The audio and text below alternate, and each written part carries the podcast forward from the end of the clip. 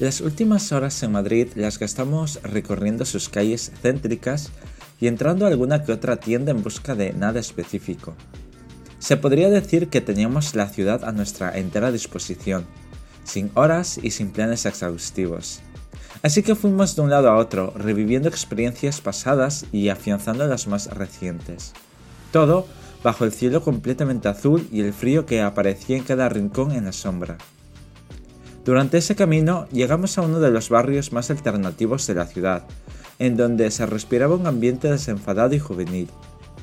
Esta idea se confirmó cuando, por casualidad, me fijé en el escaparate de una tienda de ropa que llamó mi atención por los diseños atrevidos y graciosos de sus prendas.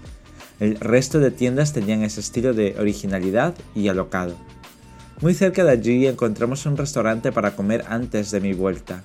Aquí quiero retomar una idea que me sobrevuela desde que he empezado a vivir por encima de mis posibilidades, y es que he disfrutado de desayunos, comidas, meriendas y cenas que no habían pasado por mi agenda rudimentaria.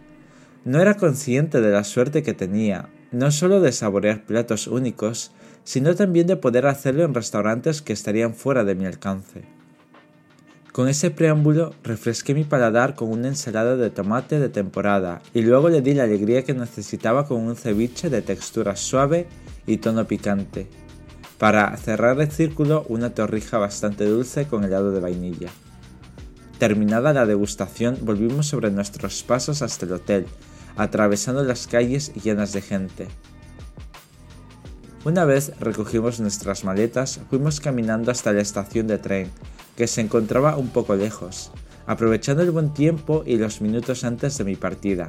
Bajábamos por calles estrechas, no tan concurridas, charlando de temas sin importancia hasta llegar a la avenida principal y de ahí a la estación.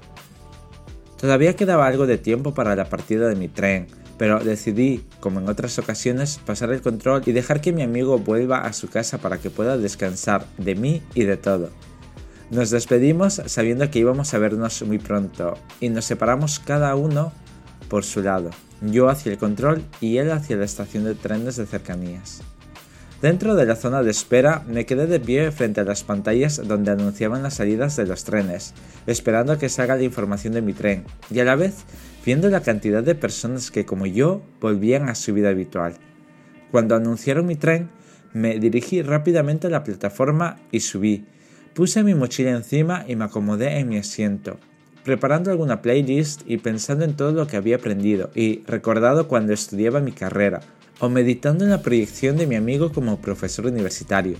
Sin pretenderlo, mi vida estudiantil y su nueva etapa como profesor se unieran en una misma visita.